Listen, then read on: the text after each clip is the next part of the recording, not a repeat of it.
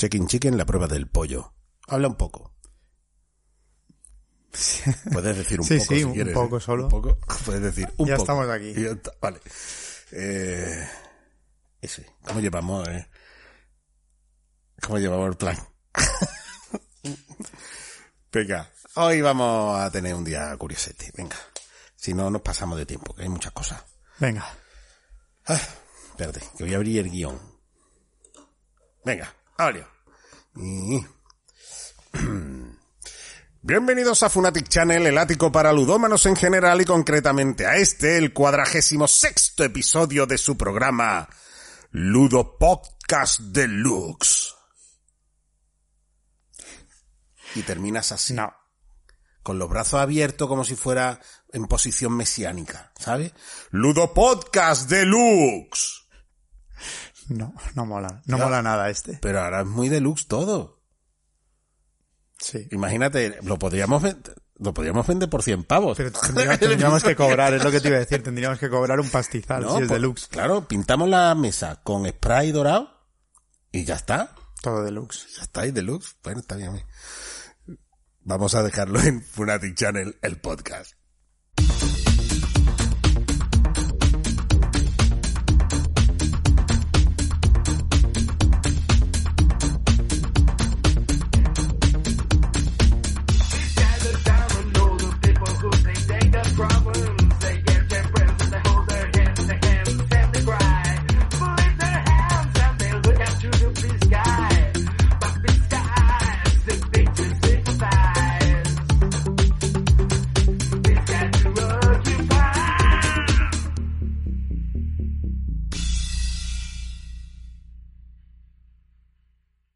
Hoy, como siempre, tengo junto a mí a la cornucopia lúdica, a las tres cerezas en el bar Manolo, al triple siete en el mejor de los hoteles de Las Vegas, en esta ludosfera, The Black Meeple.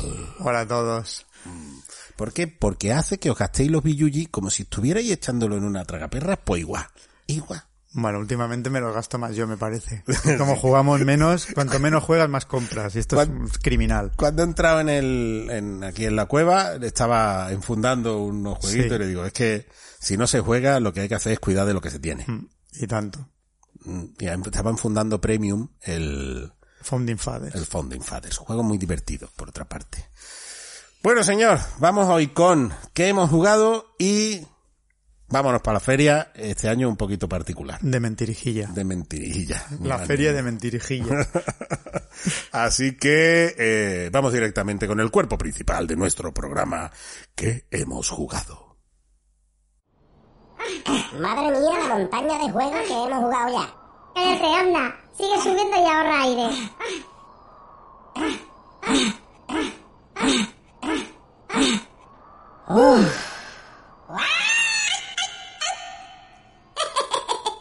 Bueno, señor, ¿cómo, cómo llevamos esta, este tiempo? ¿Cómo? Bueno, lo llevo mal, de ánimo mal, porque, bueno, ya lo que hablamos la última vez, ¿no? El grupo no se reúne, yo sigo jugando mucho afortunadamente, pero claro, no juego a los juegos que me gustaría, juego cosita más familiar, me lo paso bien con mis hijos, pero necesito jugar con el grupo y echar las risas y... Y Maracaibos, y Mombasas, y... Sí. Bueno, y eso que mi hijo, Carsons. ahora hablaré, hemos, hemos jugado también a cosa, hemos jugado mucho Deus, hemos jugado mucho Alma Mater con mi hijo, le hemos dado caña a juegos, pero se echa de menos. Mm. Un poco ludo depresivo. Sí, sí, yo también necesito un poquito de oxígeno, un poquito de, de- de oxígeno jueguístico, sí. Bueno, pues venga, dale ahí, ¿qué nos traes primerito? Pues mira, ya que lo he mencionado, empezaremos por un plato fuerte que es Alma Mater. Alma Mater le hemos jugado ya, no sé, cinco o seis partidas. Alma Mater, como sabéis, es el nuevo juego de Akitoka, que es la, la escuela italiana de, de Brasini y toda, Sí. toda esta gente. Tan molona. Y ilustrado por Chris Killiams. Con un aspecto que siempre lo relaciona con Coimbra porque se parecen mucho. De hecho, los personajes de las cartas son las mismas ilustraciones de Coimbra. Pero eso... Estaba de saldo Chris es- Killians. no, o, o eso, o han dicho, mira, esto las ponemos y no se las pagamos. Exacto. Son las mismas. Ha sido un po- o ha sido un poco más ranote o, la- o Eger ha sido un poco más ranote con Killiams. Y bueno, pues eso, Eger Spiel de 2 a 4 jugadores, 12 años de edad, un peso de 3.48 y es un colocación de trabajadores. 3.48. Sí. Mm. Bueno, yo no lo encuentro un juego especialmente duro. Creo que es un juego fácil de explicar, no es muy complicado jugar, pero es difícil de dominar. Es difícil de dominar porque tiene algunas cositas que hasta que le coges el punto con un par de partidas no sabes bien bien cómo funcionan. Y es un juego que sorprendentemente tiene, a pesar de que es un euro y que tiene algo de interacción.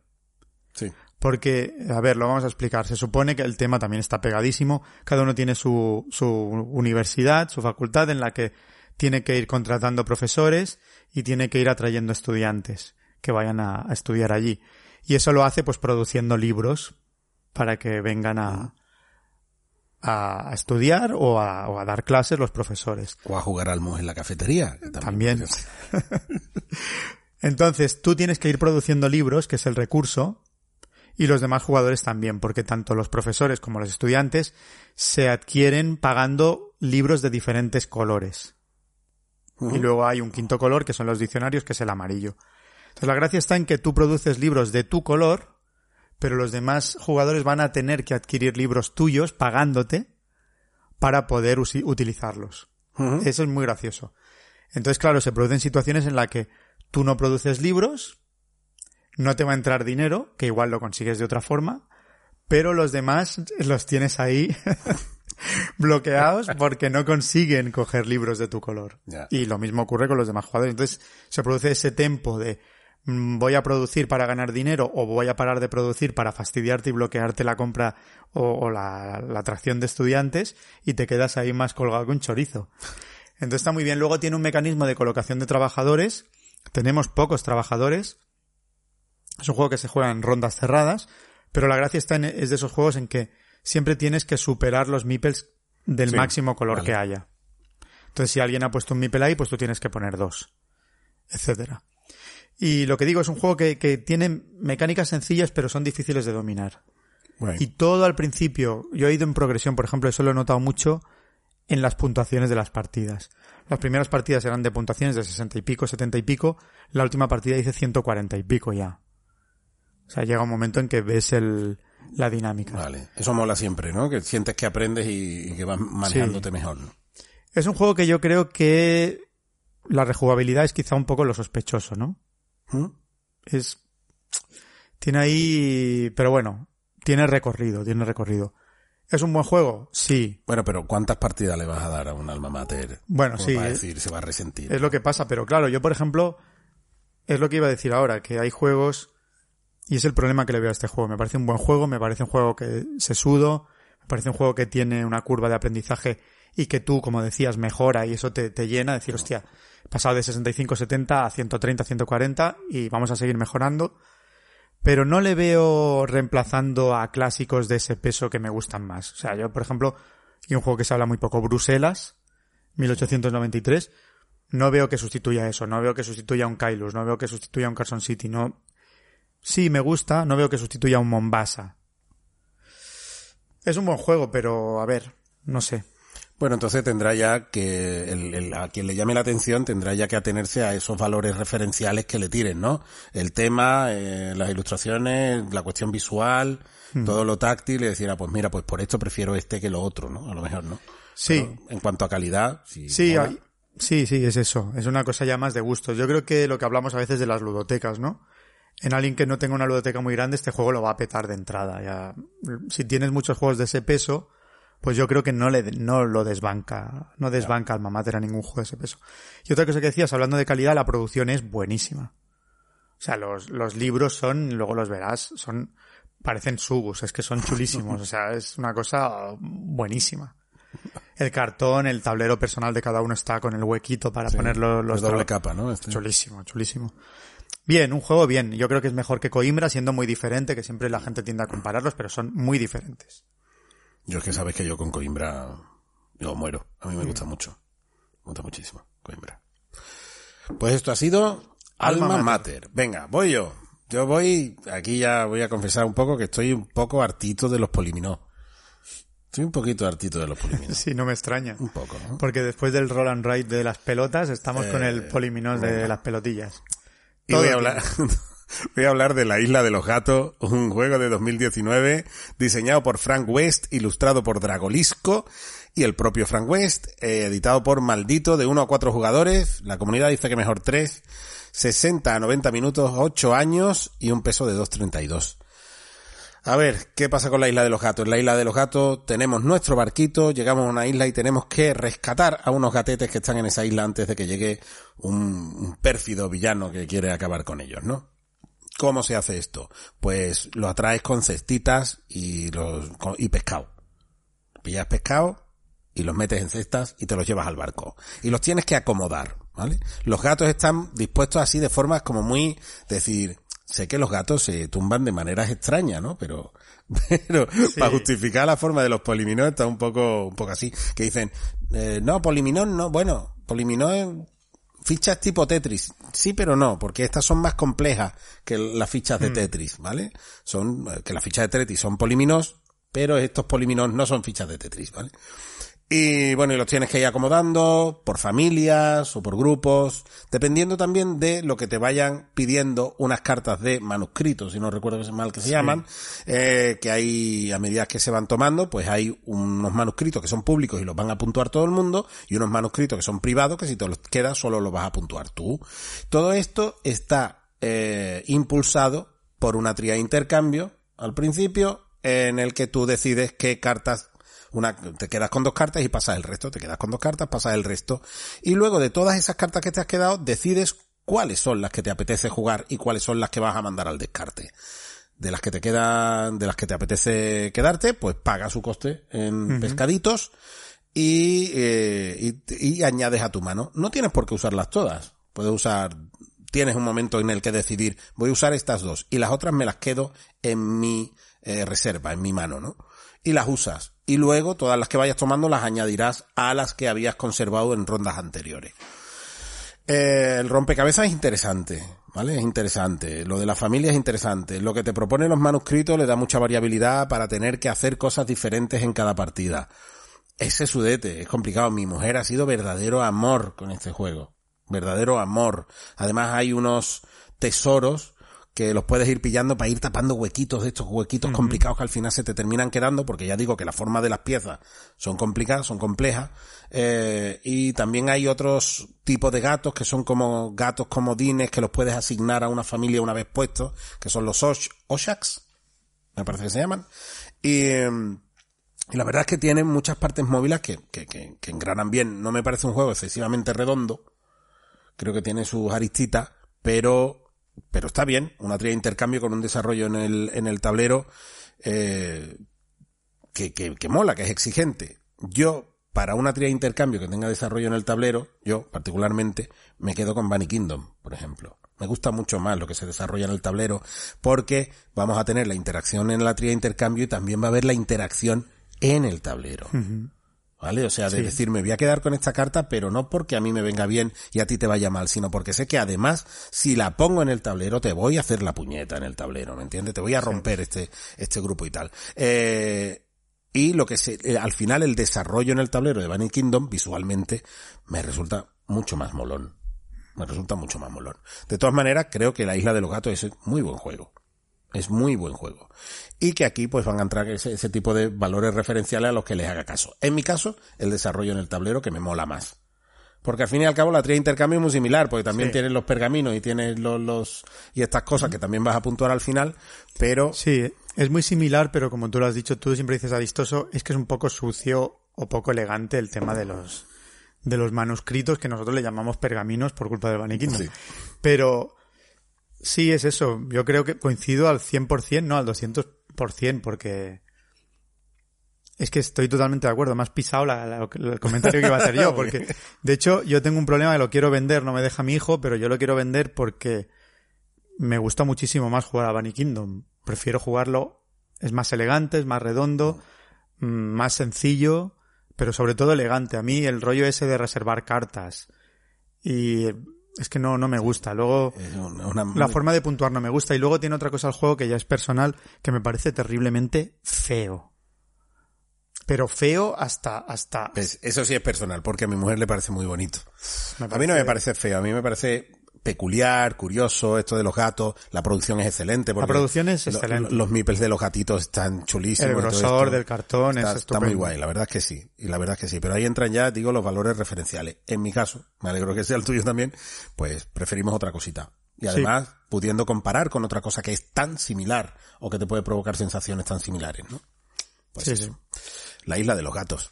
Caballero. Vendo uno. Ah, vende uno. Si no se Pues si entera te deja tu hijo, si no se entera. Venga, señor, siguiente. Pues yo voy a hablar de un juego del que se acaba de iniciar una campaña de Kickstarter para dos expansiones, que es un, un filler, porque casi es un filler, carísimo, pero divertido, que se llama Fantastic Factories. Esos jueguitos que nos trae. Bueno, ahora está, está un poquito de moda, he visto hablar mucho de él últimamente. Es un juego que en una caja de tamaño Hansing Gluck, sí. y es un juego de combos Hansim Plug, para que no lo conozca, es tamaño... Eh, Carcassonne. Adara, todo este Sí, tipo de cosas. ¿no? exacto, pues en una caja de ese tamaño. Y ahora han salido dos expansiones que al parecer le van a dar un poquito lo que, lo que le falta y de lo que se resiente, que es de interacción y de maldad hacia el prójimo, que es lo que al menos a mí me falta para, para darle la salsita. Aquí siempre falta. Eso siempre se echa de menos. Pues voy con la ficha. Fantastic Factories es un juego diseñado por Joseph Z. Chen y Justin Faulkner, ilustrado por el propio Joseph Z. Chen y de 2019, Meta Factory Games. De 1 a 5 jugadores, tiene solitario, aún no lo he probado. Pone para más de 14 años, pero yo creo que un poquito más pequeño se puede jugar. Y un peso de 2.24. Es un juego de colocación de trabajadores que son dados, con un poquito de, de drafete, un poco extraño, hay dos filas, ahora lo explicaré, y gestión de dados. Y básicamente combos. Bien, de lo que se trata es de, eh, al principio de- tenemos una fila de personajes y una fila de edificios. Y empezamos con una mano de edificios. Entonces el objetivo del juego es ir construyendo edificios que nos darán puntos de victoria. Cuando alguien tenga X, X eh, creo que son 10 edificios construidos, se dispara al final de la partida y se juega la última ronda. O bien cuando alguien haya producido X productos manufacturados, que ahora no recuerdo cuántos son porque hace tiempo que, que no juego, pero creo que son 15 productos manufacturados. ¿Vale? Son las dos condiciones de final de partida. Entonces en tu, en la ronda, la ronda empieza que el jugador inicial elige o un personaje o un edificio para llevárselo a la mano. Si juega un personaje tiene que gastar un edificio de ese tipo para reclutarlo y si juega un edificio simplemente lo coge. Y luego viene la fase de lanzar dados y utilizarlos. Los puedes utilizar en tu tablero principal para producir recursos o los puedes utilizar en los tableros ya construidos, en los edificios ya construidos, en las cartas, para activar cosas y hacer cosas. Es el típico juego en el que coloco este dado aquí para producir esto y esto me va a venir allí para producir lo otro. Así de sencillo. Sí. Entonces, cuando se, se juegan X rondas hasta que alguien completa los requisitos de disparar al final de partida y ahí se acaba la cosa. Se suman los puntos de los edificios más los materiales que te queden manufacturados. Y ya está. Entonces la gracia está un poquito en cuando ya conoces las cartas, en ir quitando las cartas que te generan más dados, etcétera, coger los edificios que te van a encadenar un combo estupendo y juegas con pocos dados, creo que son cinco dados, es no más. Sí.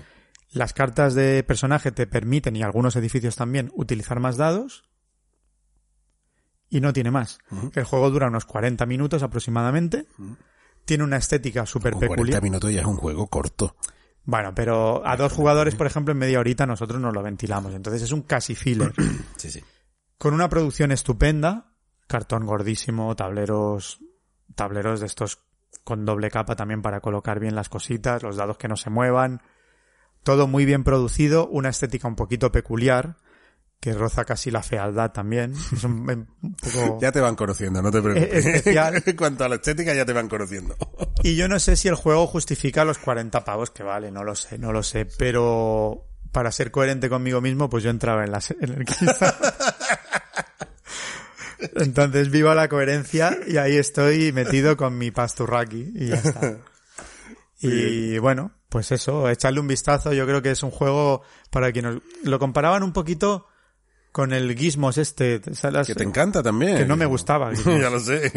Nada. Y, y el por cierto, el autor es el es el de Cacao, es eh, Walker. Philly Walker Harding, sí. Sí, pues a mí es un autor que me suele gustar, lo probé y, y también es, es similar de ir construyendo cartas y ir combando, pero a mí me gusta mucho más Fantastic Factories. Muy bien.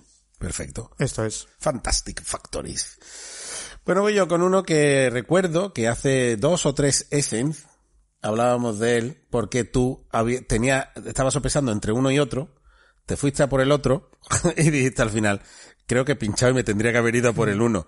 Lo que pasa es que es de un autor que, como tú has dicho en más de una ocasión, tiene muy buenas ideas que no terminan de cuajar. ¿no? Voy a hablar de Pioneers, un juego de 2017 diseñado por Emanuel Ornella, ilustrado por Marcus Ert, editado por Queen Games y es un juego de 2 a 4 jugadores, unos 60 minutos, 8 años y un peso de 2.28. Es un juego de rutas en el que vamos a tener que ir desplazándonos desde el este al oeste, ir generando rutas y tenemos unas diligencias con unos MIPES, con unos ocupantes, que tenemos que ir dejándolo en las ciudades por las que vayamos pasando. Además, eh, vamos a ir, que esto es quizá lo, más interesante que tiene el juego en cuanto a gasto de dinero, tenemos que ir moviendo una diligencia por las ciudades y cuando llegue la diligencia a esa ciudad, pues eh, activamos la habilidad de esa ciudad y dejamos el ocupante de la diligencia correspondiente al color de, esa habilidad en esa ciudad. Eh, si conseguimos, a medida que vayamos consiguiendo en dejar a todos los tripulantes de la diligencia, todos los ocupantes de la diligencia en las ciudades y las vayamos vaciando, pues esas diligencias nos van a ir dando puntitos. Es un juego que tiene básicamente tres fases, que es una de ingresos, una de construcción, que vamos a poder hacer tres cositas, que es construir una, eh, una valla o comprar una diligencia y poco más, y, y luego la activación de, de las habilidades de, de, las ciudades donde estamos.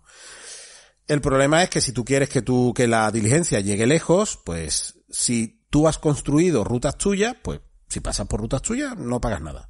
Si pagas por, si pasas por rutas neutrales, pagas a la banca. Y si pagas por, pasas por rutas de los oponentes, pagas a los oponentes. Tarde o temprano esto va a tener que llegar. ¿Vale? Porque, sí, porque te conviene llegar a sitios y cada vez hay menos lugares en, la, en el país donde haya, por ejemplo, necesito soltar mipels azules. Y cada vez hay menos localizaciones azules, ¿no? Y tengo que llegar antes de que llegue otro, pues hay que pagar. ¿Vale?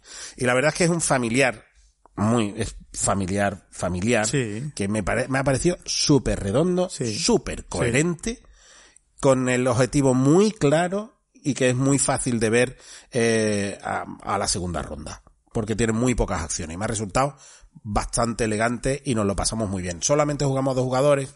El mapa tiene dos caras, una para cuatro y otro para dos y tres. Y en caso de dos, eh, esa cara del mapa se acota un poquito para, para que haya menos cositas, ¿no? Sí, yo lo jugué hace bastante tiempo, pero lo recuerdo eso como, lo, lo tengo, eh, porque hace poco lo saldaban por, por 10 euros. Pero si o- lo compramos, 10 euros. Y, y lo recuerdo como un familiar muy, muy redondito, sí, la verdad que sí, pero es verdad que este autor, Emanuel Ornella, tiene ideas muy buenas. Yo que sé, por ejemplo, Hermagor. ¿No has jugado a Hermagor? Hermagor tiene una primera fase de mercado que es sanguinaria, o sea, es súper molona, súper molona, y luego tiene una fase de, de, de entrega, recogida y entrega bastante cutre. Que lo desinfla todo, ¿no? Claro, y yo creo que él se dio cuenta y luego reimplementó ese juego intentando centrarse en el tema del, del, del mercado con un juego que se llama Charon, Charon Inc., que es con, con, con tema espacial, que no está mal, pero sigue adoleciendo de eso, Vale. ¿no? Y otro juego también que es muy antiguo, que está saldado en todos sitios por 5 y 6 euros, que es El Príncipe. Sí. El Príncipe hace muchos años, recuerdo, tiene un- una cosa de cartas también muy graciosa, pero luego el juego es un poco... Entonces, este hombre tiene cosas guays, pero se queda ahí. Y este, en cambio, pues dentro de su sencillez, Sí. Es era muy más sencillo. redondito. Es muy sencillo, pero es muy directo y es muy redondo. Y la verdad es que nos ha resultado agradabilísimo de jugar. Es un juego además que le puedes sacar a cualquiera. A cualquiera. Para mí es un acierto. Se explica rápido. Se explica muy rápido. Tiene la gracia rápido. aquella, si, si no me equivoco, de, de qué diligencia comprar, ¿no? Porque se van abriendo Claro. en el mercado y, y, y depende de la capacidad, ¿verdad? Exacto. Sí, Claro. puedes, puedes comprar diligencias pequeñas que te dan Eso siete es. puntitos Eso o cosas así, que tienen muy pocos, muy, muy pocos pasajeros y se vacían corriendo. Pero luego están las que tienen a lo mejor seis pasajeros, creo, si no recuerdo mal, que te dan 12 puntazos, ¿no? Eh, pero esto y una gestión del dinero que apura bastante, Sí, sí. que apura mucho, ¿vale? Muy Y agradable. muy agradable, muy agradable. Pioneers. Señor. Pues venga, yo voy a hablar de una novedad de 2009 que bueno, con a la vista de la pseudoferia de Essen de este año, vi que se iba a editar una una expansión de este juego que es Tobago. Te iba a decir, digo, a buenas horas mangas verdes. Sí, por eso es un juego de 2009. Pero espera, pero no van a reeditar el básico. No, bueno, pero se reeditó hace un año y medio así. ah, ¿eh? vale, vale. Digo, bueno. Hubo, hubo, hubo una reimpresión hace un año, un año y medio así. Pero bueno, este juego es muy curioso porque es, es un, el único, la ópera prima y el único juego de este autor, Sí. Bruce Allen, de 2009. Y el tío, la verdad es que hizo un familiar muy molón, pero no ha hecho nada más. Se puso a trabajar en, porque leí un articulillo en la BGG, se puso a trabajar en la expansión y fue presentando la ZOC y la estuvieron trabajando y bueno, 11 años después ahí la tenemos, ¿no? bueno, pues Tobago eso, es un, la ópera prima y único juego de Bruce Allen, editado por ZOC, ilustrado por Víctor Boden, 2009. ZOC y otras editoriales lo han lanzado. Es un juego que en el catálogo de DeVir, por ejemplo, encajaría perfectamente. De 2 a 4 jugadores, más de 10 años, un peso de 2.12. Y es un juego de deducción y exploración. Tú no has jugado, ¿no? No. Pero es una deducción un poco extraña, os explico. Tenemos un tablero, un tablero que se puede, se puede hacer, eh, es modular y hay diferentes escenarios, en el que hay pues, hay playa, lago, bosque y roca. Se supone que ahí hay escondidos cuatro tesoros. Y nosotros tenemos que descubrirlos. Pero nosotros iremos añadiendo pistas, tenemos cartas de pistas, y cada tesoro tiene, digamos, se marca con un color, y entonces, y tiene cubos de un color, y tenemos que ir añadiendo a cada tesoro una pista. Por ejemplo, y siempre tenemos que añadir, en nuestro turno tenemos dos opciones. O mover nuestro jeep por el tablero, para acercarnos a donde creemos que está el tesoro, y si sabemos dónde está, caer donde está el tesoro para recogerlo, para descubrirlo nosotros, o bien aportar una pista a uno de los tesoros, siempre y cuando reduzcamos las posibilidades al menos en uno. Por ejemplo, el tesoro negro. Yo añado la pista de no está en un lago. Y la marco, marco esa pista. Sí. El siguiente jugador, por ejemplo, pondrá no está en el bosque más grande Vale. y la marcará. Y así iremos reduciendo y cuando queden pocos espacios donde pueda estar el, el tesoro negro, pues lo marcaremos con cubos. Y cada vez que alguien elimine una pista, pues se quitarán los cubos. Hasta que solo quede uno. Sí. Y el primer jugador que llegue y lo descubra, pondrá una ficha como si hubiese puesto una última ficha de pista. Y entonces se procede al reparto del tesoro. Vale. ¿Cómo se reparte el tesoro? Pues se cogen tantas cartas de tesoro como pistas hay, creo que más uno, y entonces, por orden inverso al descubrimiento, se van mostrando cartas. Es decir, a ti te dan, un, por ejemplo, si tú tienes tres pistas, a ti te dan tres cartas de tesoro y tú las ves. Y ves que hay un 1, un 2 y un 6. Y las devuelves. Vale. Entonces el descubridor del tesoro baraja todas, que todo el mundo ha visto las suyas, y por orden inverso se resuelve. Por ejemplo, sale un 2. Y yo digo, mm, Este para mí no, yo no. Pero claro, sabes que igual te quedas sin pistas si eres el último. Sí, sí, sí, sí. Vale, eh, bueno, pues eso. Y la gracia está también en que hay dos maldiciones. En, en todo el mazo hay dos maldiciones. Sí. Y esas maldiciones, si te tocan, tienes que tener un amuleto para poder descartarla. Y si no, tienes una penalización bastante desagradable. Es súper divertido. Bueno, divertido, hay más cosas también porque cada vez que se descubre un tesoro, hay unas fichas que ya las verás, esas especies de Moai, Sí. que se giran. Y entonces en la línea recta, al tope de la línea recta, se pone otro amuleto. Ahí está el que estuvimos hablando también el Sí. otro día, ¿no? Cuando, cuando hicimos el directo con, con Dam, Sí. que, que salía la ficha, que tiene una producción que es Sí, sí, es muy bonito. Es muy bonito. La- la- los Moais esos son que de resina. las cabañas y no sé qué, Sí. es súper guapo Es además. muy bonito, es muy bonito.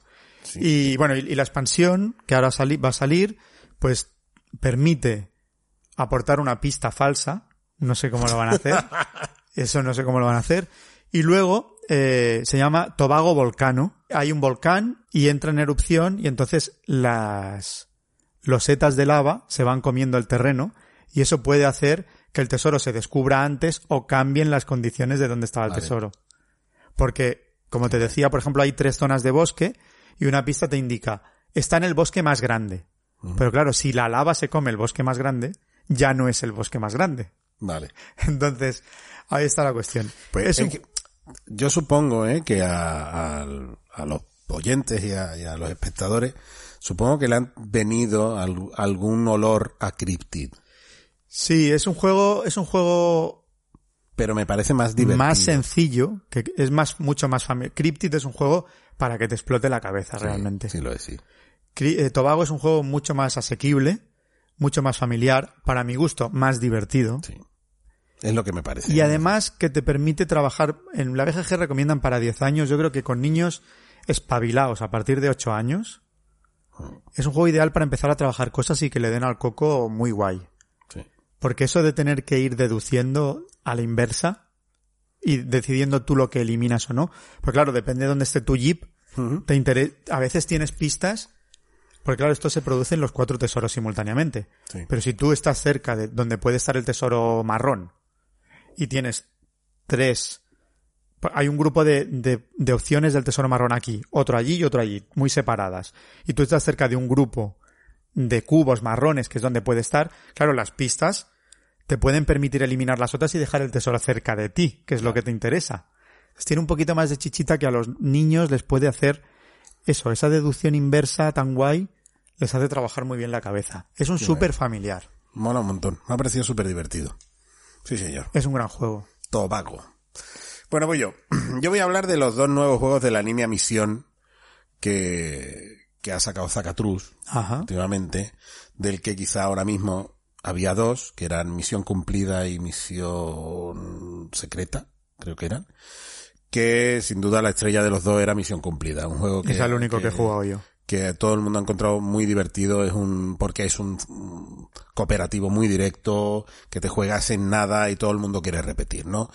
Y Misión Secreta era una retematización de Alex Colt, que era otro juego que habían sacado basado en un universo de, de, de un cómic, ¿no? Bien, pues ahora han sacado Misión Rescate y Misión Marte. Misión Rescate es un juego de Murat Kiar y Amelie Pariente, eh, ilustrado por Manu Palau, que si os fijáis en los juegos, bueno, ilustración, ilustración es más diseño No, gráfico, sí. ¿no? Eh, porque es, es muy Muy espartano, plano es todo. Muy plano todo, ¿no? Y editado por esta conjunción que hay entre Zacatrus y Brain Picnic, de 1 a 6 jugadores. La comunidad dice que mejor 2-4 para 10 años, perdón, 10 minutos, 8 años y un peso de 1, pone. Bueno, pues esto es un memoria a contrarreloj, básicamente. Eh, En el que tenemos que encontrar, tenemos tres mazos, eh, que son tres fases, en las que hay que ir destapando cartas que vienen con dos requisitos y tú los tienes que encontrar. Solamente puedes levantar tres losas de 16 que hay en el básico, me parece. 16. Eh, las levantas, levantas tres y si encuentras esa combinación de dos, perfecto, es un tripulante rescatado. Y si no, pues pasas, sacas la siguiente carta, tapas las tres losetas que habías sacado y lo intentas con la siguiente carta. ¿Vale? Tu objetivo tienes, si no recuerdo mal, cinco cartas de puntos de victoria y en cuanto acabe la fase, si ha quedado algún tripulante por rescatar, pierdes tantos puntos como tripulantes no hayas sacado. En la primera fase tienes tres minutos para hacer esto, en la segunda dos y en la tercera uno. ¿Vale?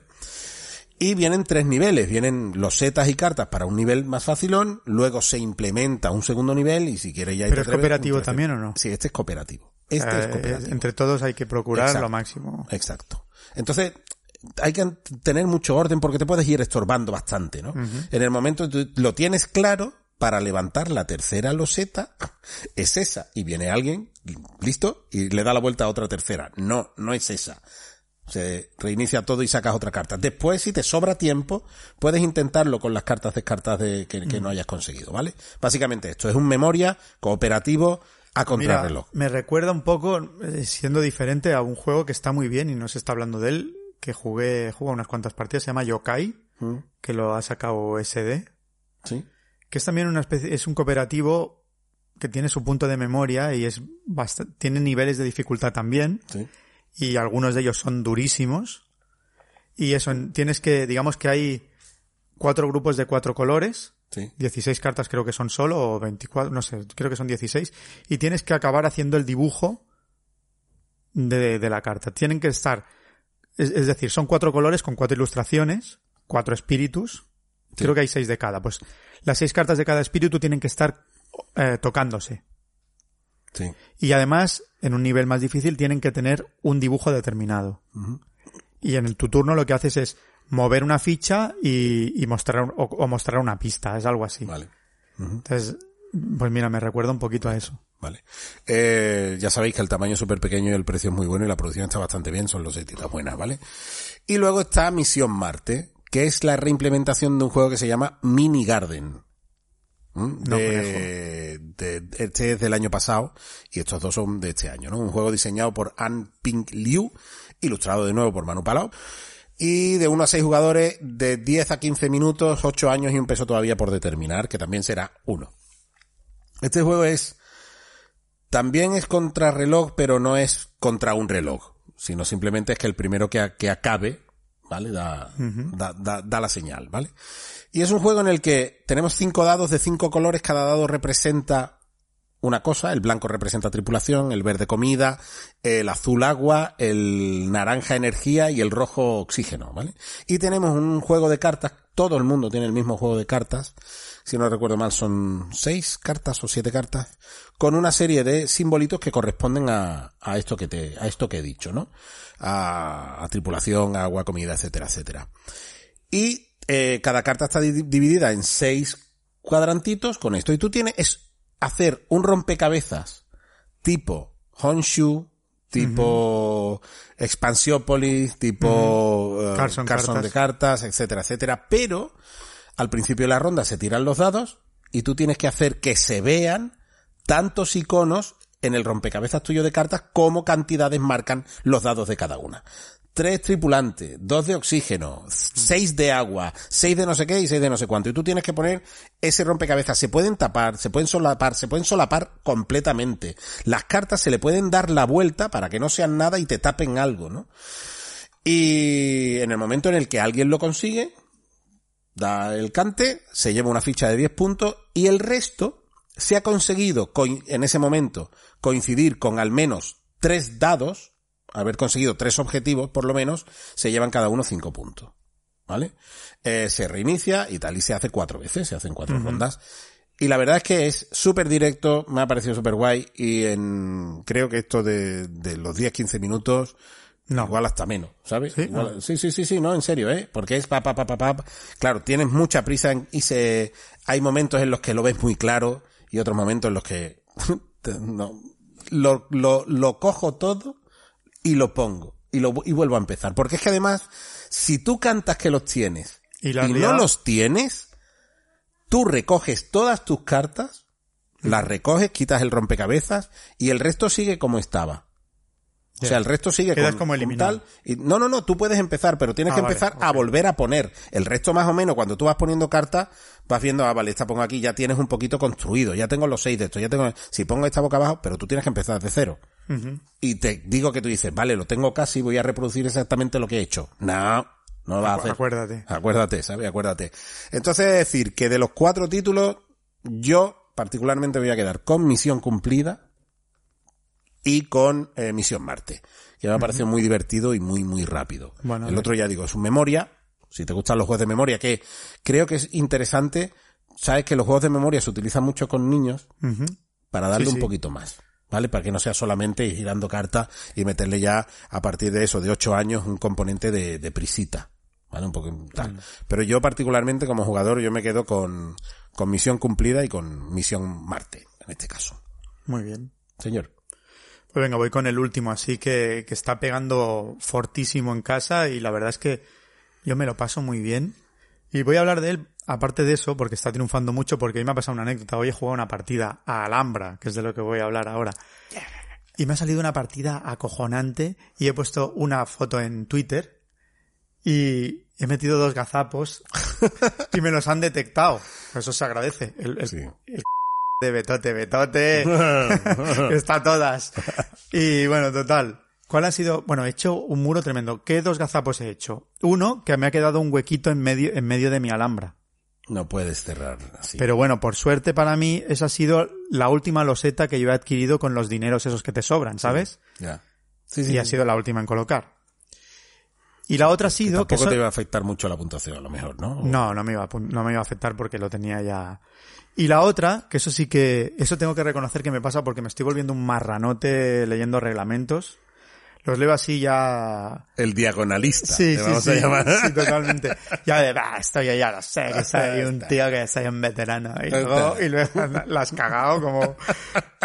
Por leer en diagonal dices, ¿sabes qué me pasó con Alhambra? Que lo jugué hace muchos años, digo, a ver, ¿esto cómo se juega? A ver, las normas no- típicas de, de construir la- de los sí que tienen que estar ortogonales, tocándose, no en diagonal, esto ya lo sé yo. Pues toma, no.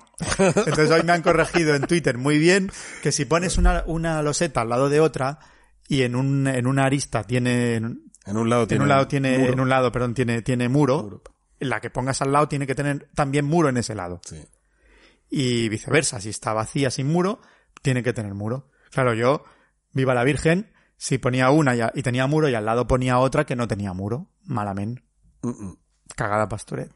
No se puede. Así es, no se puede. Que es lo que digo, que igual, hombre, si todo el mundo ha jugado con esa regla es algo de lo que se puede Sí. beneficiar todo el mundo. Pero Sí. la verdad es que a título personal, ese simple detalle te complica mucho el No, no, te complica ¿eh? mucho, te complica mucho. Pero bueno, dicho esto, y a partir de ahora jugaré bien, sin duda, da igual, es que me lo paso súper bien. Esa tensión que me provocan los últimos turnos. Porque claro, yo soy de los que va contando los edificios a ver qué puede salir y qué no, como una rata allí. ¿Cuántos? Tú tienes tres, tú tienes cuatro, son nueve, me queda pa, me han salido tantos números, verdes han salido muchos. Un poco en plan robot. Sí. Y entonces estoy aquí con el culo prieto, sobre todo ya haciendo el rata diciendo, no, porque si compro este igual sale el que necesito, ¿sabes? Cogiendo el dinero para lo que salga después. Y, y- y estoy ahí tensionado y me encanta, me encanta esa sensación de ir contando los edificios y ver qué falta, qué no falta. Me lo paso muy bien para lo familiar que es, Sí. Mí- porque es muy familiar, me produce una sensación de incertidumbre muy molona. ¿Sabes? Siempre hablamos de Catán, Carcassón Y aventureros y, aventureros tal, pero yo creo que Alambre es el que más me mola. Lo he redescubierto, es un amor de vuelta. Sí. Porque sí, sí, es me, me lo Ya. paso mejor con Alambre. Ya te dije que yo soy el cansino en muchas cosas. Y Alhambra, yo soy el cansino de Stone Age, pero es que de Alhambra también soy el cansino de Alhambra. He llevado siempre, he sido un abanderado de Alhambra siempre. Siempre he considerado Alhambra el cuarto pilar de los euros y el, el olvidado. Es el Sí. olvidado y, y- y es el que, o sea, para mí siempre que, que he acercado Alhambra a un grupo de, como iniciatorio, ha sido un acierto siempre. El manejo del dinero es algo que le gusta a todo el mundo. Eh, la sensación de desarrollo que, que tienes al montar tu Alhambra, con esas cositas de decir, ay, no puedo ponerlo aquí porque si no, no puedo acceder, como si estuviera a pie, ¿no? Como si Sí, fueras sí. paseando, no podría acceder al patio de los leones desde aquí porque es cerrado con muro. No puedo hacer esto, ¿no? Esto de- del muro con muro, de abierto con abierto, la incertidumbre de decir, la carta de puntuación tiene que estar, salir. Claro. Tiene que Es- estar esa- al salir. ese- esos nervios son guays porque ves que estás luchando una mayoría gorda y no quieres que salga o sale. O a veces refrescas el dinero esperando que salgan los del color que tú quieres para hacer combinaciones y comprar un edificio. La sensación esa del turno extra de compro justo y hago otro es muy chula, es muy chula. No sé, es, es un juego estupendo. Me parece un, un- un juego enorme y estoy contigo ahí. Es un acierto. El otro día que criticaba las reediciones, porque las criticaba, bueno, en el, comentaba que hay, hay reediciones como innecesarias, pero Sí. creo que esta reedición, ahora me va a decir qué pelota, no sé qué no, pero es que me parece que un juego, este juego por 25 euros que ha salido al mercado, Mm.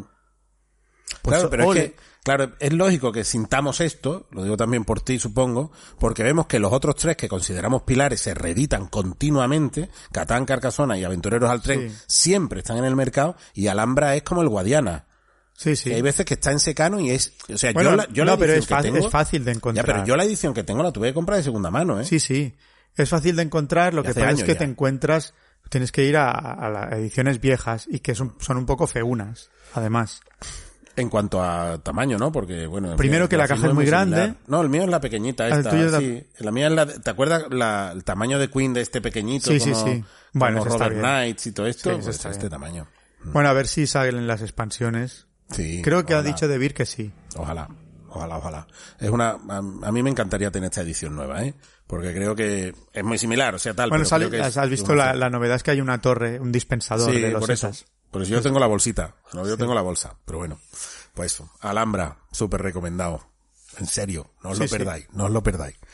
Bueno, y termino yo, ¿no? Voy a terminar con la rarunada del momento, que es Huiracocha. Lo voy a deletrear, ¿vale? Sí, ya sé es.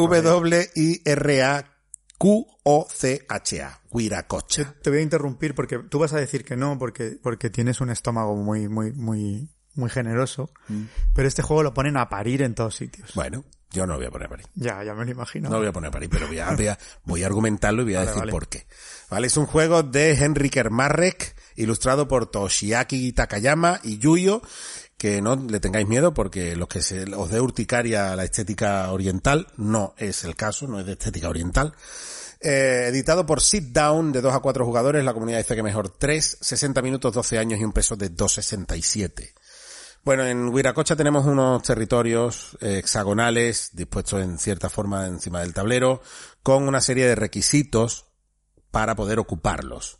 Y luego tenemos unas fichas que son, bueno, como colocación de trabajadores, sí, se podría decir, pero muy sui generis, ¿no? En el que tenemos unos cepelines, un explorador y una taladradora, ¿no? Por ejemplo. Entonces, y un campo, un campamento base. Lo primero que vamos a tener que hacer es colocar el campamento base en el tablero. ¿Cómo? Cumpliendo los requisitos que te piden en cada loseta. La loseta que tú vayas a poner campamento base, pues ahí la pones. Pero tiene que cumplir los requisitos. ¿Cómo se cumplen los requisitos? Con dadetes.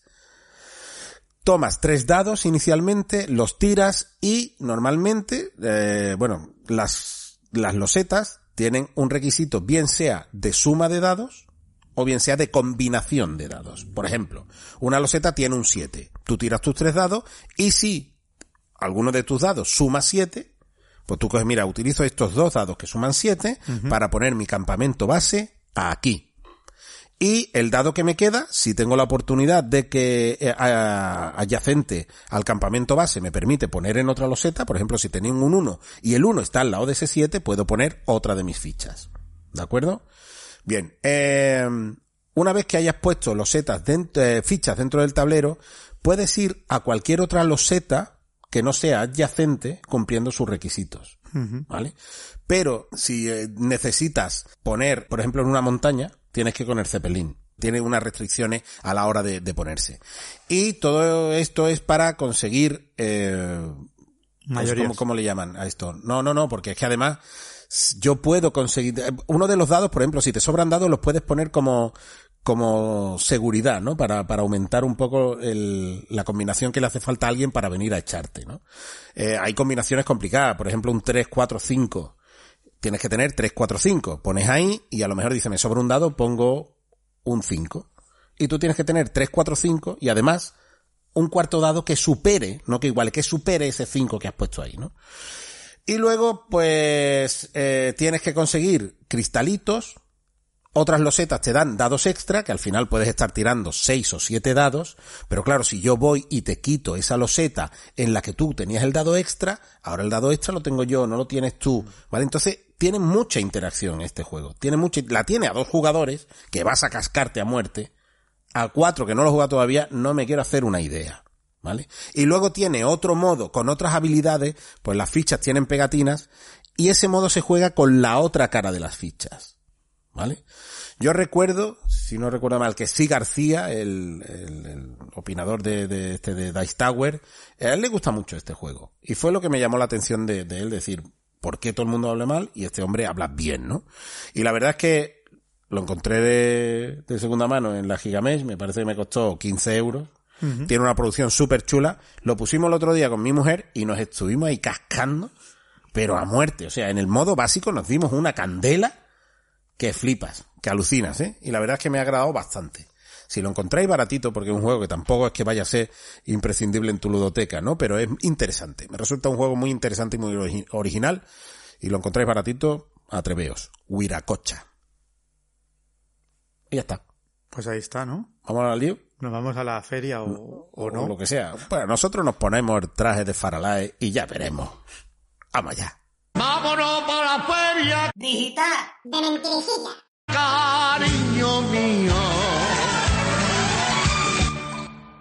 Bueno, caballeros, hemos intentado sacarlo un poco por categorías. Sí, ¿vale? más o menos. Si queréis, eh, como he- hemos dicho antes, en la, en la mesa de DAM, en el canal de, de DAM Calo, la mesa de DAM, pues ahí estará, estaremos también que hicimos un directo el otro día, que estaba por Twitch, y ahora creo, si no recuerdo mal, que pasado un tiempo lo cuelga en YouTube, y ahí tenemos nuestra lista de 10 que os vais a encontrar otras cosas que no son las que vamos a hablar hoy, aunque igual las mencionamos, y cosas rarunas y Sí. de esto, pero ordenado del, del 10 al 1. ¿Vale? Del 10 al 1. Hoy vamos a ir un poquito más por categorías y por estas categorías pues saldrán más cosas. Van a salir muchos más juegos de los que dijimos allí, que por cierto me lo pasé súper bien durante el directo. Sí, yo también. Me pasé súper bien. Fue muy guay. Os recomiendo que lo veáis. Así que vamos al lío, señor. ¿Por dónde empezamos? No sé, que empezamos por los familiares. Empezamos por los entremeses mejor. Para ir de un poquito para arriba. Venga. ¿O no? ¿Sí? Sí. Venga, dale. Ay, ¿qué tienes de... ¿O no tienes tú entremeses? Bueno, yo es que he mezclado un poquito Ah, los vale, vale, vale, vale. Pues venga, y- entremeses familiares, etcétera. Venga, dale. Pues mira, yo uno que seguramente, bueno, primero yo querría decir eso, que la feria este año, aparte de una pena muy grande que tengo, pero muy grande, porque este año yo creo que todos los jugones lo necesitamos. Como si te hubieran arrancado el hígado. Es que este año yo creo que lo necesitamos más que nunca. Y estamos ahí en caída libre anímica. Que no sé, yo necesito, no sé, un- un- una inyección de optimismo o algo, o una feria de Essen o algo así. Y nada, ahí estamos. Necesito algo, una lotería o una feria de Essen, lo que queráis. Exacto. Pero además, claro, no es lo mismo. Por mucho que quieran darnos el sucedáneo, 1500 juegos que se que hay en la lista normalmente hay 450 ahora. Sí. Un poco O triste. sea, que el- la feria empezará, pues, ya mismo. el miércoles o así, ¿no? miércoles o jueves. Estamos grabando en domingo. O sea, igual eh, publicamos este, este episodio el día de la, de la feria. Mm. Y que en este lapso de tiempo, hace dos años, si no recuerdo más, había casi dos mil títulos, dos mil y pico títulos. Imagínate, es que Que recuerdo que entró en última ahí el, el Blackout Hong Kong, que entró Sí. ahí en, ya, cuando ya había empezado todo, ¿no? sí, sí, hacen esas marranadas de última hora para hipear a la sí, peña. sí, sí, parece, ¡Oh, el último de! O sea, eso es. Venga, señor. Bueno, vamos allá. Voy a empezar con un con un familiar que la verdad es que creo que no no es gran cosa por la sensación que me da, pero es de esos juegos que yo me compraría para jugar con la familia que se llama Mipelland. ¿Mm? Y es un juego de Blue Orange que tiene una producción fantástica, una estética estupenda, Sí. porque no nos engañemos. Los juegos, si no te has leído el reglamento, y yo este año, como no hay feria física, no hay, no estaré in situ, no me he leído muchos reglamentos. Bueno, casi ninguno. Y este Blue Orange pues me ha entrado por los ojos. Es un juego de colocación de losetas, de crear... Este Blue Orange, no, este Mipelland. Es de Blue... Este, Sí, pero era yo- este, este, perdón. este Blue Este, Orange. este Mipeland de Blue Orange es un juego de colocación de losetas en el que tenemos que ir comprando nuestras losetas y colocándolas para crear nuestro parque de atracciones con nuestras atracciones. Y bueno, no, no tiene demasiado, por lo que parece, un juego súper asequible, pero ya te digo, por lo bonito que es y por lo, la duración que tiene y por, me encaja perfectamente para jugarlo con mis hijos. Y este se vendría para casa casi seguro. Ya pondrás fotitos por ahí. Sí, sí, sí, tranquilo, tranquilo. Muy bien, yo voy a hablar de, bueno, en la lista me, sacaste tarjeta amarilla porque dije Capital Lux 2. Sí. No sé si es por el 2 o por qué, ¿vale? Pero sabéis que Capital Lux es un juego que a nosotros nos gusta bastante, Cosmópolis, que se llama en español, pero realmente digo, tenía el, el- el- este y digo, no, si yo no quería hablar de este, realmente, la lista tenía otro pensado. Y ese que tenía pensado es Sisted, Seastead. Y es un juego en el que es un, como se llama en inglés, tú cortas, yo elijo. ¿Vale? Como, por ejemplo, Es el mecanismo de San Marco. San Marco, ¿no? Por ejemplo. Exactamente. Bueno, pues tendremos que eh, construir, tenemos cuatro flotillas en medio del mar, eh, tendremos que, que hacernos con, con estas flotillas. ¿De qué manera? Pues tenemos que construir edificios, pero para ello tendremos que, que creo que es lo más interesante de todo, tenemos que sumergirnos para conseguir recursos. Esta, cuando nos sumerjamos conseguiremos dos cartas, nos quedaremos con una, pero la otra hay que dársela al oponente. ¿Vale? Y estas son las cositas que molan de no sé hasta qué punto te voy a estar beneficiando. ¿eh? Me voy a quedar yo con la morralla para que esto que a lo mejor me venía mejor a ti no te venga tan bien porque la morralla que es morralla para mí igual no lo es para ti, ¿no? Y esto esto mola bastante. Y por eso es lo que me ha llamado la atención de, de Sisted. Además de un juego para dos jugadores de 30 minutos que sabéis que en, en mi Pues mira, casa va muy bien. A mí se me ha ido del radar seguramente porque cuando veo exclusivamente para dos, Sí, claro. normalmente se va porque casi no juego para a dos jugadores. Sí, Y cuando juego a dos jugadores juego a Magic. claro. lo hemos perdido. Caballero. Pues mira, un juego del que no hablé el otro día, pero que ya le había echado el ojo y que por ser de quien es merece al menos un voto de confianza, que es un juego familiar que va a sacar Fister, ¿Mm? que se llama Monster Expedition. Ay, lo había visto. Tiene la misma no lo estética que el Carnaval de Monstruos. Sí, Eh, lo, sí, sí, los- sí. lo edita también Amigo. Pero este es un juego de dados. No me digas mucho más, no sé mucho más, pero sé que la estética está muy bien, está ilustrado por los mismos, por Menzel, Lohausen. Hay varios artistas que hacen los monstruos y los escenarios. Pilotando Fister, que Fister casi todo es Hay que darle un tiento. divino, hay que probarlo. Sí, sí, sí. Hay que sí. probarlo. O sea que estética molona, Mm. un juego de dados y Fister al volante para adentro. saca. A probar, sí señor. Esto ha sido Monster Expeditions. Bueno, yo voy a mencionar The Coldest Night. A mí no- sí, The Coldest Night. No. Es que me está pasando, ¿sabes? Esto que te he dicho antes de los poliminó, que mm, me está pasando un poco con los cooperativos. mm, Sí. ¿sabes? Veo cooperativo y digo, bueno, le voy a echar un ojillo por si acaso, ¿vale? Bueno, este ha sido el caso.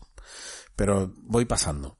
Es un juego en el que estamos en una noche que es fría de narices y tú tienes una mano de cartas de cosas que se pueden quemar. Y lo que tienes que hacer es cooperativamente mantener el fuego caliente e ir quemando cosas para poder ¿Pero sobrellevar ¿De qué estilo? las El cartas. carnet del Barça, por ejemplo. Eh, como, eh, Oh. Perdón, ¿eh? El, el carnet del Barça, yo qué sé. no sé, el patente de corso, de, de Faiduti, todas esas cosas, por ejemplo. Y, bueno, y resulta que, que sería, sería a tope que pusieran un, meso- un juego de mesa en la carta, ¿no? Una pila de periódicos, cerillas, un atillo de madera y cosas así. Y bueno, iban saliendo todo esto para sobrellevar efectos de la congelación, ¿vale? Y, y ya está. El juego es esto básicamente. Estéticamente está muy guay, son cosas, las cartas son cosas, la cerilla, el periódico, el atillo y poco más. Y ya está, en esto consiste en poder, en no quedarte congelado a base de, de, de mantener un, un- una hoguera, una hoguera potente, ya está, porque las cartas tienen unos valores de calor, unos valores de, de combustión, ¿no? Y las tienes que ir jugando pues para esto. Y además, tú juegas una carta en una fila, jue- la juegas a la izquierda y la de la derecha se va. ¿Vale? No va sumando porque sí, sí, es como, vale, esto ya lo has quemado, se ha, se ha consumido, ¿no? Eh, y luego hay efectos de congelación, que es que la cosa está tan mala que se van dos cartas en vez de una, ¿no? Está, está apretadete. Me gustaría probarlo y básicamente ya no por lo cooperativo, sino por lo solitario. Creo que puede ser un solitario interesante. The Coldest Night. Señor. A ver, que, pues mira, el otro día hablé, pero es que es verdad, este juego, lo- lo- en cuanto salga, lo, lo quiero tener. Un familiar súper atractivo estéticamente, que es, se llama Fossilis, que es un juego al que no entré al Kickstarter y me arrepentí porque realmente tiene una pinta estupenda, que es un juego de losetas un poco peculiares y colecciones. Tenemos un tablero en, en 3D y tenemos que ir cogiendo losetas pero profundizando en nuestra excavación porque de lo que se trata es de que vayamos encontrando y consiguiendo para nuestra colección diferentes fósiles. Y si echáis un vistazo y Nano pone imágenes, Eso al experto le va a molar. sí, sí, sí, sí. Es que es muy bonito, eh, ya lo veréis. Es, si pones las fotos es, es un juego que entra por los ojos y, y llama muchísimo. Guay, guay. Muy bien. Me suena que había alguna editorial española que había hablado de editarlo, ¿eh? Me suena. No sé si... Bueno, no diré nada, pero me, me Por si suena. que- acaso, por si acaso, pero bueno, lo, lo, lo investigaremos, lo investigaremos. Ya veis que vamos, yo voy muy rápido porque solo vamos, me entran por los ojos, ¿no? Tampoco claro. sé muy bien. Ha mirado un poquito por encima Mm. cómo puede ir, pero ya está, ¿no? Bueno, yo voy con Renature, Renature, el juego Kramer y Kiesling de, bueno, Kramer y Kiesling que tiene dos juegos, si no recuerdo mal, este año, y uno es este, pues nada, tenemos que reforestar el tablero a base de hierba, arbustos, árboles, pinos, robles y cosas así, eh, ayudándonos de la fauna, y es un sistema de eh, dominó, de dominó en el que tenemos que ir rodeando una serie de zonas marrones, ¿no? creando esos pequeños parterres en los que tenemos que ir eh, sembrando. Y eh, a medida que vayamos poniendo fichas, pues iremos puntuando y también iremos puntuando mayorías. Lo interesante de esto es que tú tienes, las mayorías empatadas se anulan. Entonces si hay un tercero, pues se lo lleva. Y cada jugador tiene fichas neutrales. Y tú puedes hacer, tú puedes utilizar esas fichas neutrales que son neutrales, pero son como, compiten en la mayoría como si fueran otro jugador. Entonces yo puedo poner fichas neutrales para que igual en tu mayoría se anulen y sea yo el tercero que estaba ahí perdido el que se lleve, el que se lleve los puntos, ¿no? Esto es lo que me parece interesante de Renature, eh, y, lo, y destacable. Creo que la producción está guay y es bonito el despliegue menos la portada. Sí, yo el otro día, después de hablar en el programa de Dan, lo tenía apa- apartado y marginado y repudiado totalmente por su fealdad sobrenatural. Es que la portada no es que sea fea, es que Es el que cartel, el Renature ese, ahí está como, no, no sé, eh, algo pero- como decir, mira lo que se me ha ocurrido. Sí, Y apar- no- aparte no. de la portada que es cutre, no es fea, es cutre, luego los componentes son feos. Es todo como muy austero Sí, austero es. y, Sí, austero entonces, no sé, en la época en que estamos, en que todo entra por los ojos, pero bueno, siendo de los yayos, mal juego no puede ser. Sí. Pero, hombre, ponerle un poco de cariño a los dominos esos, hombre. No esas que ponéis ahí tan feas. Que eso. Entonces yo había pasado página, pero cuando empecé a oír a- hablar de, de maldad y de, y de jorobar al prójimo y tal, digo, pues esto es para mí. Claro. ya se te levantan las ya te saltan las alertas y Claro, vamos, tío. vamos al lío. Renature, Renature. Señor. Pues mira, ya que hablas de ese, yo te hablaré de París también, que tú el otro día dijiste que no... Bueno, que es con el tablero ese circular. Exacto, lo estaba mirando pero se quedó fuera. Otro juego de Kramer y Kisling. Yo creo que va a ser un poco bluff, ¿eh? Al final, Sí, es la presión después de hablar de ellos, me cambiaron las tornas. eh. Vi un poquito con más cariño París, más a fondo. Sí. Y creo que Renature tiene más, más chicha. ¿no? Yo creo que sí, yo creo que sí. Yo por eso lo tenía, lo había contemplado y por eso lo dejé fuera de la lista. Digo, lo voy a nombrar porque es de Kramer y Kiesling y algo tendrá. Y mi señora, que es enamorada de París, nosotros eh, hicimos nuestra, nuestra luna de miel en París. Y el tablero es espectacular, eso redondo con el arco del triunfo en medio y todo esto es súper llamativo, ¿no? Pero... Al estilo leyendo- Portanigra, ¿no? El sí, tablero. una cosa así, ¿no? Quizá. Y luego, viendo un poquito por encima cómo iba, digo, mm, me ha desinflado, ¿no? Pero bueno, siendo de ellos, igual una pruebecita hay que darle, creo. Yo lo quiero probar y está ahí en mi lista, pero dentro de esos familiares con un poquito más, a ver qué tal. Con más reservas, ¿no? Hmm. Un poquito. Muy bien, yo voy con Polinesia. Polinesia, que además creo que lo tenía por aquí también en el número, no sé. Sí, aquí está, aquí está, aquí está, aquí está, aquí está. Exactamente. Bueno, esto es un juego de, tenemos que, que hacer rutas. No sé por qué últimamente me ha dado por las rutas. Veo que te vuelves a mi, a, a mi- te vienes Sí, a mi estilo bueno, de, eh, de- de libreta y, la- y es- es- a lo ana- analógico. Es la misma libreta que tenía el otro día. y esto, ¿no? Entonces, es como, si no recuerdo mal, este es el que dije, que había que hacer un poco como el survive, como de Island. Tienes que irte de la isla hacia islitas pequeñas que haya en otro lado porque va a saltar el volcán, ¿no?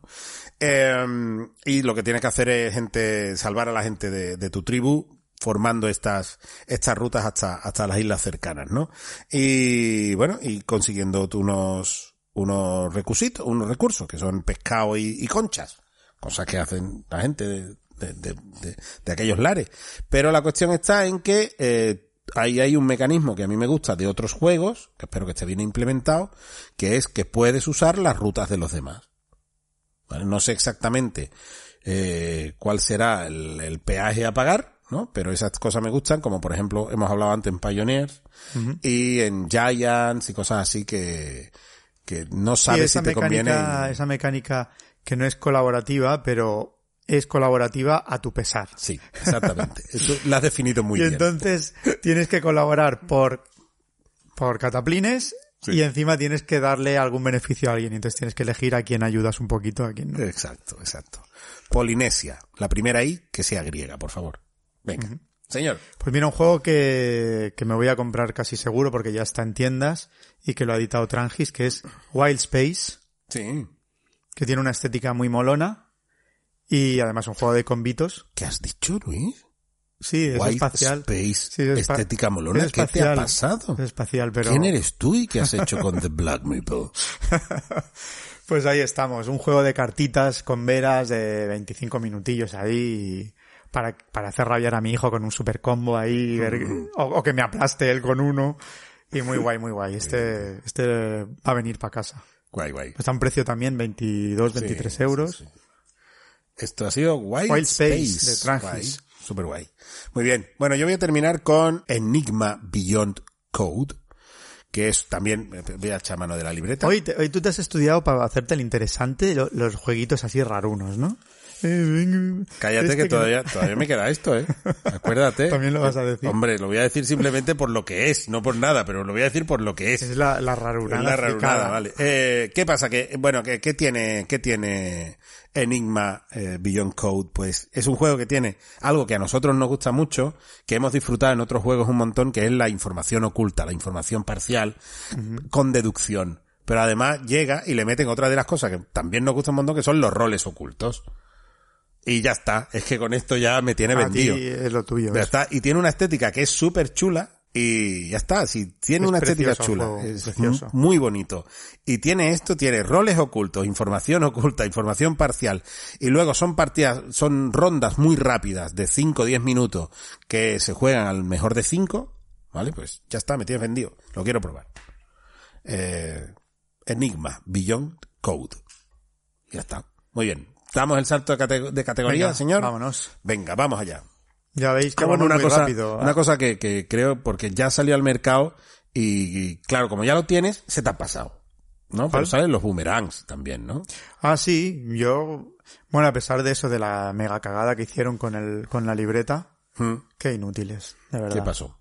Bueno, eh, sabéis que han sacado el, han reeditado, añadiéndole una nueva estética al boomerang el Australia. Han puesto las cartas, es, es precioso, todo es muy bonito. Entonces han puesto las cartas muy bonitas. Y, y aparte han sacado el de Estados Unidos y el de Europa.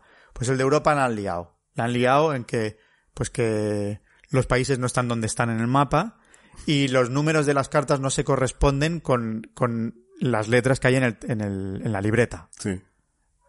O sea, un desastre Eso total. es, es injugable, entonces.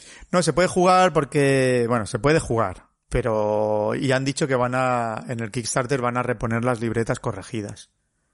Pero bueno, la gracia que tiene también, si habéis jugado algún boomerang, ah, con la cagada aparte, si, si aún así lo queréis adquirir, es que cada una de las tres eh, modalidades, Estados Unidos, Europa o Australia, tienen diferentes formas de puntuar. Eso es muy gracioso. Y luego que si tenéis el pack de tres, se pueden jugar hasta seis personas, juntando dos, con las formas de puntuación alteradas, y hay una mini expansión que, que da comodines y cosas muy graciosillas. Un juego, mira que a mí los Roll and Ride, sabes tú, que me tienen un poco saturados, pues súper recomendables. me pasa igual un poco también. Los- sí, mira ¿Pero que- has jugado al Boomerang? No, no, no he ¿No? jugado. No, no, no. Ahora te gustará. No, no, y sabes que, eh, bueno, que nosotros, es que además nosotros que habíamos empezado disfrutando mucho los, los juegos de, de dados Sí. y lápiz, como por ejemplo el Doodle City o Steam Rollers, que eran juegos que, bueno, pues esta inundación posterior, pues me ha llegado un poco, no sé, y es que, digo, es que es un género que, bueno, que le ha dado ahora a la gente, pero es que hace años había un agrícola Hmm. de dados y lápiz. Una agrícola, tío. O el Roll Through the Ages, que también es de 2007, me parece. Sí, O sea, sí, me ahora- parece pero ahora que ahora- todo. Claro, que ahora han inventado aquí, no sé, Sí, sí. el hilo negro, ¿sabes? No sé. Bueno, como el, el- no es ese el, el Troyes Dice. eh, sí, te Pero, iba a decir. pero vamos a ver, vamos a ver. ¿De qué es Troyes? Me cago en mi vida. O sea, invéntate otra cosa. Mira que eh, Xavier George es, es colegui. Pero tío, dados. Xavier, ¿qué haces, tío? Estás... Si Troyes ya es de dados, me cago en mi vida. Porque lo han hecho de dados y lápiz. Lo han hecho ahí también de, de tener que, Es que- que- que escribir, es pintar, pintar. Es que me parece de una cutrez. Llámale de otra forma. Como, como el Capital Lux, pues llámale de otra Claro, forma. invéntate otra cosa. Capital Lux 2. El regreso. No, eh, no, pero se llama Capital Lux 2 no sé qué, Origins no sé qué. pues Quítale el Capital, 2. Capital Lux Origins. Quítale el 2. Ya está. ¿No? Ay, Dios. Troyes Se nos, Dice. se nos acaban las ideas. Bueno, tío. Pues, oye, pero me ha llamado la atención esto de en medio de, del rondel este con un dial y no sé qué. No sé cómo estará, si estará interesante o no, ¿eh? El, el Troyes, Troyes Dice. ¿no? Sí. Bueno. Pues bueno. Vamos allá, señor. Vamos con, con los juegos así más, más potentes, ¿no? Venga. que- a ver, ¿qué Vamos hay? allá. Ahí para los tábulos ya más de culete duro. Señor. Pues mira, yo voy a empezar por un juego que el año pasado me quedé con ganas de comprarlo porque creo que, que ya no quedaban, me empané. Y mm, cuando fui, sí, sí, eso es lo total, que es un juego taiwanés, que ya sabes tú que yo de los juegos orientales no me fío demasiado hasta que los he jugado, pero tiene muy buenas críticas, tiene un aspecto visual chulísimo Y ahora lo va a reeditar, desgraciadamente para nuestros bolsillos, Tanstream Minstrel Games, Tasty Minstrel Games, que son unos careros del copón, aunque producen muy bien, pero Sí, pero es muy caro, tío. muy caro.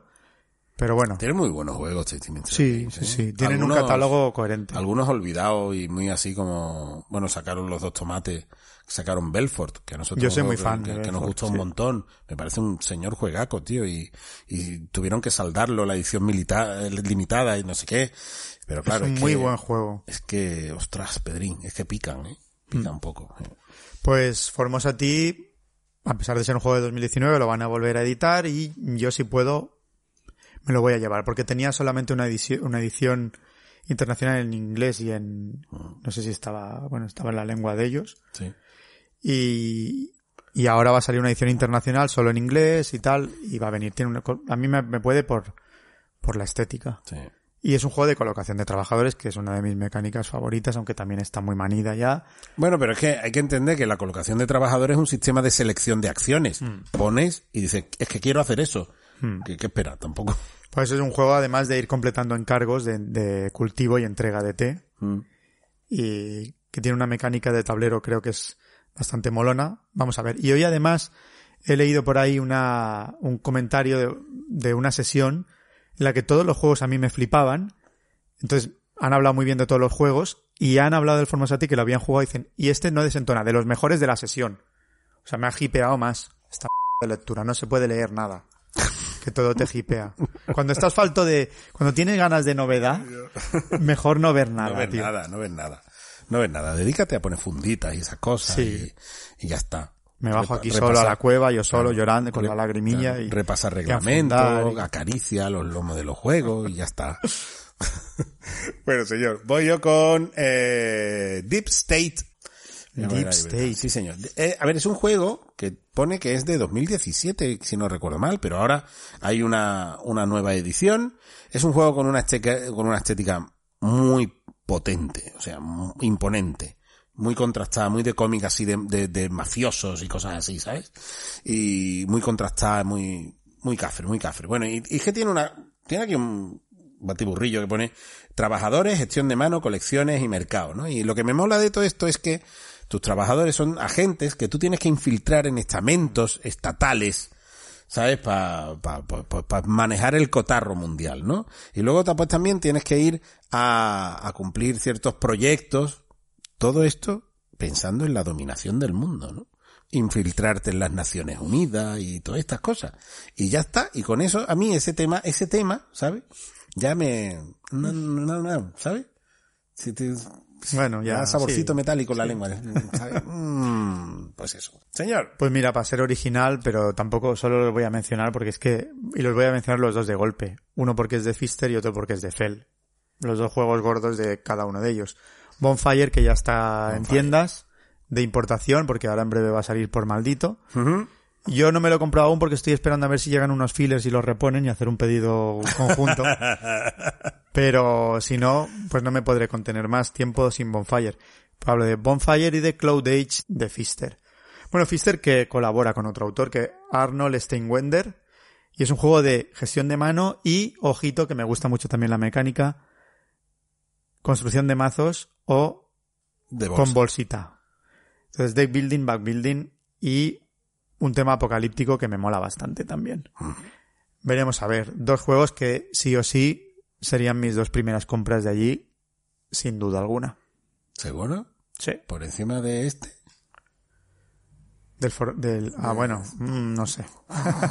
Ahora lo veremos.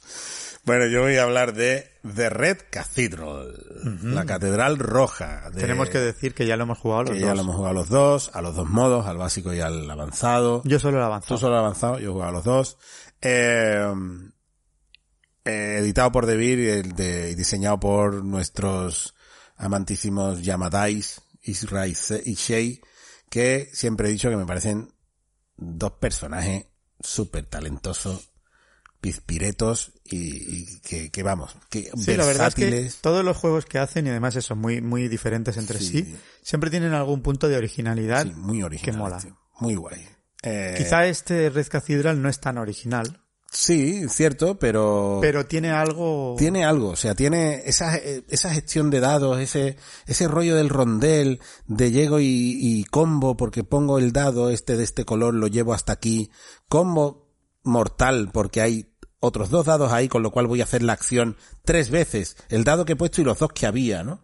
Eh, y además, como he caído en este sector, voy a utilizar, bueno, he usado el dado rojo, en mi tablero personal tengo activada la acción roja, que además me permite utilizar la acción del dado blanco, el dado blanco está en este lado que me permite coger este eh, recursete y además voy a usar la acción del sector donde he caído porque me permite hacer otro envío a, a mi Sí, encargo de tal.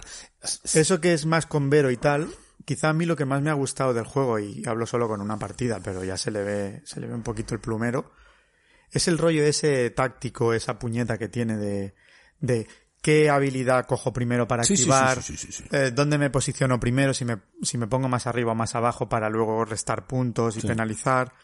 Todo ese rollito a mí me, me ha gustado bastante. Es que me parece que tiene, que es que tiene muchas cosas, tiene mucho, tiene varias partes móviles y sin embargo me parece que engranan súper bien la una con la otra.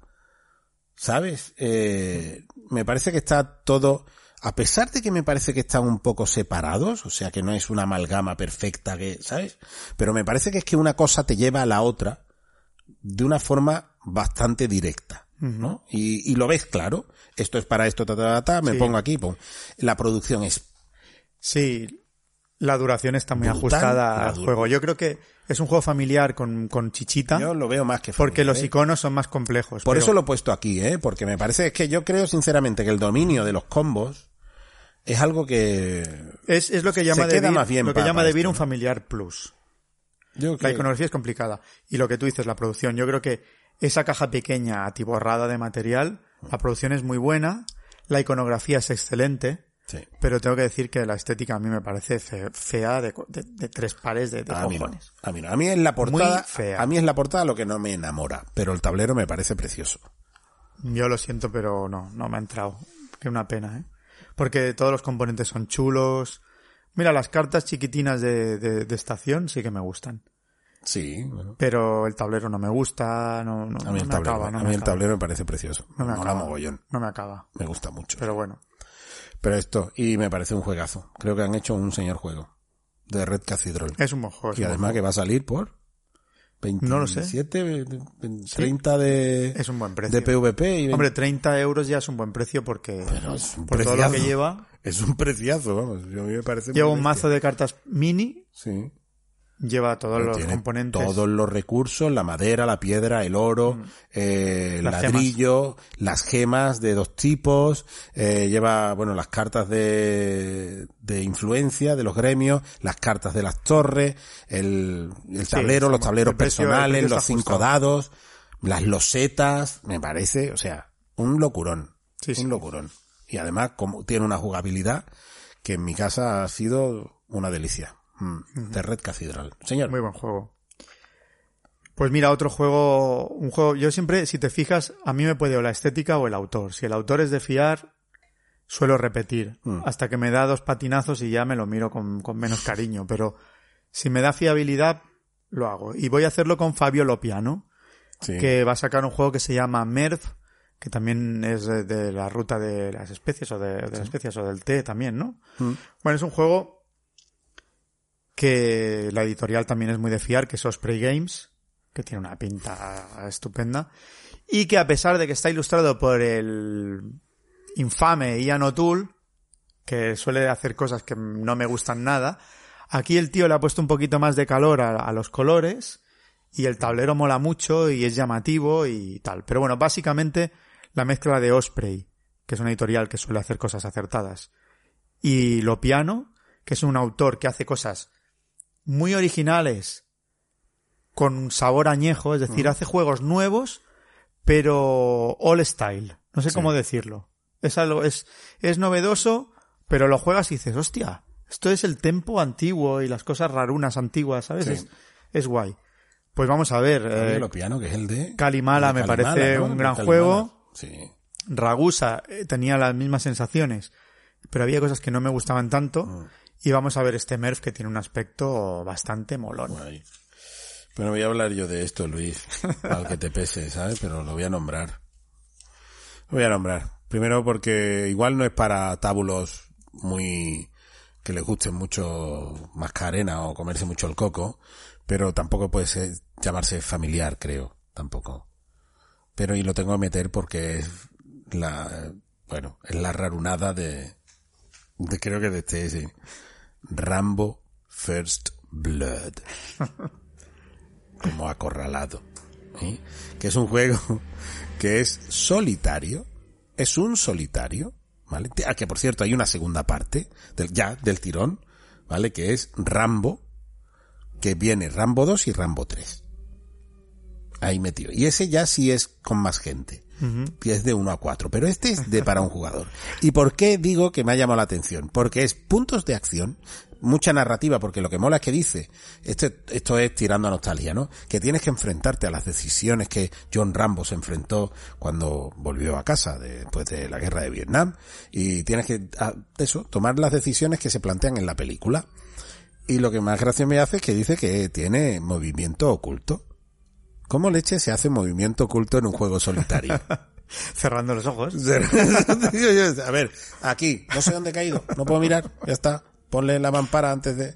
No lo sé, no me llama la atención. Esto me, me hace gracia y que me- a mí, sinceramente, de toda la saga, me parece que Acorralado es lo único que se puede llamar película. Sí. O sea, en los demás es un poco un desbarre de violencia y Acorralado sí, Acorralado me parece un- una buena película. Entonces me gustaría ver realmente esto cómo ha terminado. Las fotos que vais podéis ver en la VG son pésimas. Pues es un color súper malo, no sé si las miniaturas estarán bien o no. Pero me hace gracia eso, me hace gracia. ¿Y, y has Punto investigado si este hombre había hecho algún otro juego antes? no, no, no, que va, no, no he mirado, No lo has pero mirado. lo miraré, lo miraré, no sé. Pero me ha hecho gracia esto. Movimiento oculto. Digo, acabáramos. A ver qué. Rambo First Blood. Señor.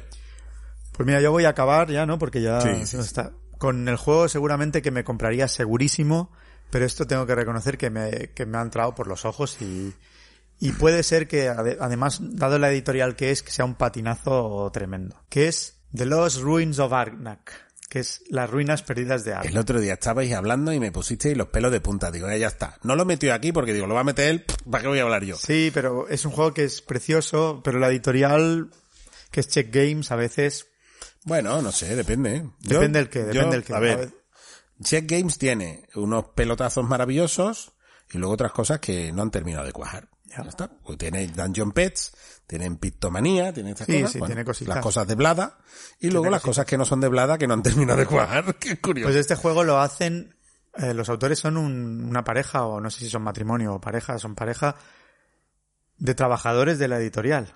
sí. Y, y bueno, supongo que han estado trabajando tiempo en eso. Tiene una mecánica, parece original, de colocar los trabajadores. El aspecto es brutal, la producción eh, parece estupendísima. Sí, el aspecto es. Uf. Y veremos, pero bueno, igual es de esas cosas que te entra por los ojos y luego suena el... Bueno, a ver, como te lo vas a comprar, yo me voy a esperar. Sí. Porque Pero bueno, ti- claro, tú vas a caer. No sé, no sé, es que sabiendo que lo va a sacar de Beer, no sé, no sé qué hacer. Esperarte, te refieres. No sé ¿no? si esperarme o... Bueno, si te espera a que lo saque de Vir, ya habrá informaciones, y Mm. habrá vídeos, y habrá reseñas, y habrá otras cositas, y ya tendrás otra información, pero bueno, Pues este no sé qué le parece a la gente, pero... es que es una, Pero es muy bonito. una pasada. ¿eh? Y hay dos que, que ya me deja un poquito así, pero los menciono solamente, que van a salir los dos editados en español. Eh, Lions of Lydia, Ujú. que lo va a editar TCG, Lo estuve viendo. ¿TCG? Sí, de una producción que es el autor Hombre, de... Johnny Pacanting. eh, Coloma y Sierra Sí. West, que Sierra West ha sido un... Están los hilos de venta saturados de Sierra West, Sí. el mío incluido. Y... Pero bueno, Pero porque no ha gustado, no te ha gustado. no ha gustado demasiado. Es que ese, no lo he jugado, ¿eh? Pero es que el reglamento me ha amargado la vida. Lo he leído dos veces y me ha hartado de esa... esa paso, a ver si aprende a escribir. Como esto, como el Leones de Lidia este sea igual, el reglamento... Bueno, la producción, por lo menos, si es de TCG, va a ser buena, porque la verdad es que TCG siempre está ahí, siempre está arriba, ¿no? Pero bueno. Y otro juego para jugones que, que tiene muy buena pinta, que, que es, casi seguro que va a entrar en casa, es Monasterium. Que es del autor de Pagoda y Gaucho y también se juega con dados, Sí. como el Gaucho. Arf, familiar. Arf de Fuller. Sí, y es Monasterium. Un juego Sí, que tiene buena pinta. Muy bien. Eh, ¿Le das un repasito a alguna expansión? Pues iban a salir muchas expansiones. La verdad que de juegos que más o menos han triunfado. Ya la, la ya mencionada Tobago, que yo la compraré seguro. Ah, una cosa que no hemos dicho. ¿Visconde no sale también? ¿Visconde del Reino del Oeste ahora? Ah, sí, sí sale, ¿No? sí. Mira que... Sí, pero a mí no me llama mucho porque tiene rondel. Y a mí el rondel ¿No? no me suele... Claro, tú eres más de Codorniu o algo así. Sí. Rondel oro, rondel verde. no te- No, no, no me, no me gusta. Esto para quien no lo sepa es una broma sobre cava, ¿vale? Sobre... Rondel oro, rondel Quien no verde. sepa tampoco qué es el cava, pues es el champán español, ¿vale? Catalán. Catalán, concretamente. Pues esto. Pues eso. Sí, sale el Vizconde, es que a mí no, no es muy de lo mío. Bueno, pues expansiones muy rápido. Tobago, Ujú. Mm, Rajas of the Ganges. Sí, señor, le tengo muy echado el ojo. ¿eh? Esa que tú lo tienes, yo ya no tengo el Rajas, pero Yo sí, a ti te gusta a y mí vas me encanta, nos encanta ese juego. fotosíntesis. Sí, señor. Si quieres seguir muriendo de asco, puedes cogerte la expansión. No, el que muere de asco eres tú, yo me divierto. Tú eres el que Bueno, pero de asco. para los que quieran morir de asco Que es- muy es- profundamente, Es un abstracto súper chulo y original. Pues mira, lo- pero bueno, mira, te lo, te lo voy a aceptar, te acepto pulpo, pero para los que sí quieran seguir muriendo de asco o más aún, van a salir expansiones de Tramways y Clinic y esas cosas que tanto, tan, tan repugnantes. Tenía que decirlo.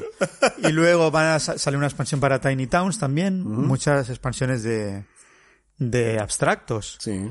Y luego también para Acuática, que tú lo Sí, jugaste. Lo jugué, lo jugué, es un juego muy agradable de jugar, ¿eh? Entiendo que haya mucha gente que le guste bastante este juego. A mí me resultó agradable de jugar, no le diría que en una partida. La producción es súper chula, el sistema de, de las cartas este que se meten por dentro de, Sí. del doble, de la doble capa de- del tablero personal me parece muy original.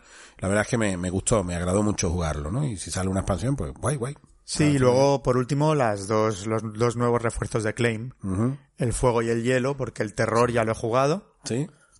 Bueno, nuevas, nuevas facciones. Es que yo creo que lo, lo chulo de Claim al final va a ser tener al, que a ver si sacan señores de SD, por favor, una aplicación que te, que te aleatoriamente te genere una partida. Sí. Eso molaría mucho. Sí, ¿no? sí, sí, sí, sí. Porque ahora que va a salir la cajita esa que te sacan el hígado, 24 pavos por una caja de, para O ordenar. sea, una aplicación que te diga una aplicacioncita que te acciones diga- com- realmente Claro. compatibles, ¿no? Que, te, Claro. que te vayan a... Claro, que te salga una aplicación y fuera. Sí, molaría. Pues Eh, yo, yo voy a hablar de una expansión, básicamente, ¿vale? Porque es? hay, hay están metidas ahí y las tienen metidas bien. Yo lo había puesto en, en, en la lista, pero yo no voy a poner las expansiones, porque realmente es una expansión, pero no lo es, pero sí, no sé. Es eh, la de Hero Realms, Ah, la sí. nueva campaña de Lost Village, el pueblo perdido. Eh, que yo, y además vienen mogollón de cosas, no sé si son más mazos iniciales, más personajes. sobres. No sé qué sobres, sí, sí, así con cosas cortitas, vienen mogollón. Y además viene esta nueva campaña, ¿no? Que viene también un libro narrativo, vienen, no sé, vienen otras cositas, y yo con Hero Realms ahí, de para dentro del tirón, porque me parece una reimplementación de, de Star Realms fantástica, y para mí se lo ha llevado de calle. Yo me juego un, un Star Realms en cualquier momento, ¿eh? Pero Hero Realms todavía me ha, me ha satisfecho mucho más, me llena mucho más. Pues ahí lo tenemos. Así que eso. Muy bien. ¿Algo más, caballero? Bueno, mencionar a quien no lo tengáis muy rápido también juegos que se reeditan cambiándoles algo que les dé un poquito la excusa para reeditarlos. Pues ahí tenéis el Florenza, que es un muy buen juego que se salda en todos los mercadillos, es un buen juego, pero le han cambiado un poquito la estética. Es una especie de Kailus, es un juego duro, que quizás dura demasiado para mi gusto, pero es un muy buen juego. Yo tenía también el Capital Lux, que le han cambiado, pero 38 euros, tío. Pero, pero creo que es, tiene otras facciones con otros efectos, ¿eh? El Capital Luz 2 no es lo mismo. Sí, pero bueno, que el juego es el mismo en el sí, fondo. sí, pero bueno, es como un claim. El claim 2 es el mismo juego, pero con otra facción y otras habilidades. sí. Lo que pasa es que, claro. Pero no los puedes dices- combinar, ¿eh? Sí, el, el deluxe está a dices- 38 euros y a 18, 19 el, el de Pero, cartas ¿por normal. qué un juego de cartas pequeñito? ¿Cómo? ¿Qué Excesivo. justificas cascarte Sí, sí. 38 euros, tío? Sí, sí, total. Y bueno, ¿qué más? Un juego que es muy bueno y que estaba difícil de conseguir, que es Tammany Hall. Sí, Tú lo has jugado sí, también lo conmigo. jugado, superguay. Un juego muy, muy malvado y muy, muy perverso y con mucha mala leche. Sí. Muy guay. Y va a salir el Hansa Teutónica Big Box, Mm. que es un juego que yo detesto bastante, pero que tiene sus fans. Pues yo he jugado contigo aquí Hansa Sí. Teutónica, no me acuerdo qué mapa era, era el Bretaña. Es que yo con ese juego he rabiado tanto, pero rabiar de volcar la mesa, o sea, enfadarme. O sea, porque tiene un par de de salidas, sobre todo en el de Bretaña. Sí. Mira, jugué una partida al Bretaña, que ese fue lo que me hizo vender el puñetero juego.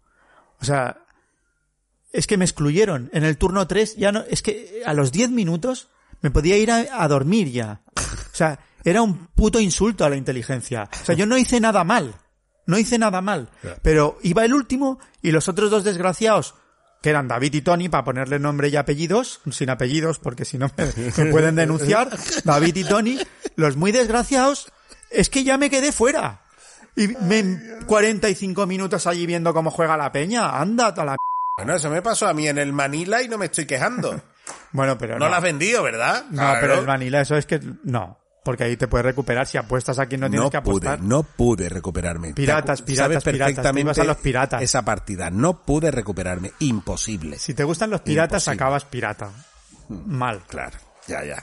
Bueno, yo voy a hablar de una reedición que además voy a recomendar que busquéis la antigua, porque la verdad es que en el en el directo de, de esta semana, del este viernes, hablamos de, de Sheriff de Nottingham, ¿vale? Que es un juego preciosísimo. Yo lo tengo. Es guapísimo, o sea, es un grafismo también imponente, ¿no?